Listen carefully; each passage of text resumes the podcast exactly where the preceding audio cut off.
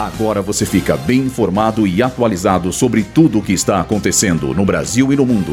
Está no ar. Boletim Rádio Gazeta Online. STF abre inquérito contra Sérgio Moro. INSS começa a usar inteligência artificial para identificar fraudes. Lula sanciona a lei que criminaliza o bullying e o cyberbullying.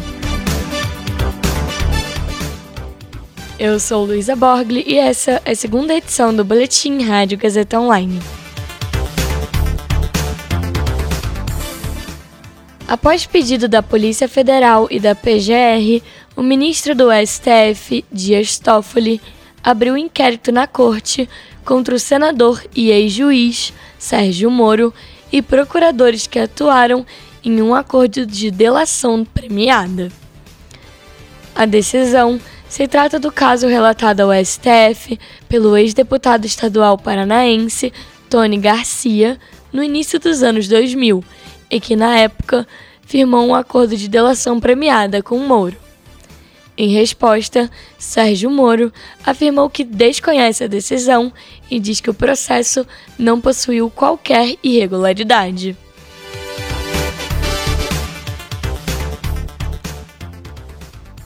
A partir de agora, o INSS vai utilizar inteligência artificial para detectar fraudes em laudos médicos utilizados para conseguir auxílio doença.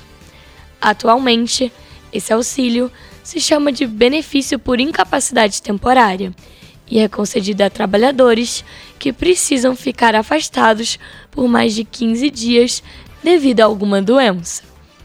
A inteligência artificial desenvolvida pela DataPrev irá fazer uma inspeção em todos os atestados enviados pela internet, substituindo o atendimento médico pericial.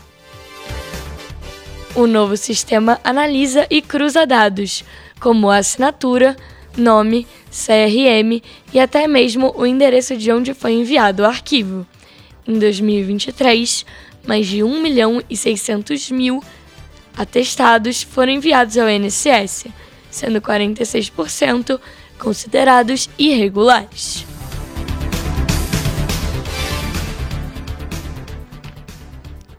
O presidente Lula sancionou hoje a lei que criminaliza as práticas de bullying e cyberbullying e transforma em crimes hediondos atos cometidos contra crianças e adolescentes, além de elevar penas de outros delitos cometidos a jovens. Alguns exemplos dos novos delitos instituídos pela declaração são agenciar, facilitar, recrutar, coagir ou intermediar a participação de criança ou adolescente em imagens pornográficas, sequestrar ou manter em cárcere privado crianças e adolescentes, e a instigação ou o auxílio ao suicídio ou à automutilação por meio da internet. Com a nova lei, a pena para o cyberbullying pode ser de 2 a 4 anos de reclusão, além da multa.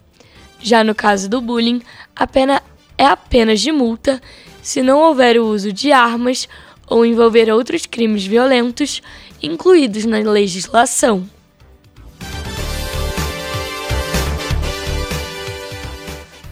Esse boletim contou com roteiro de Gabriel Borgonov, Luísa Borgli e Heloísa Rocha, suporte técnico de Agnoel Santiago, supervisão técnica de Roberto Vilela, supervisão pedagógica de Rogério Furlan, direção da Faculdade Casper Libero, Marco Vale. Boletim Rádio Gazeta Online. Rádio Gazeta Online. Você conectado.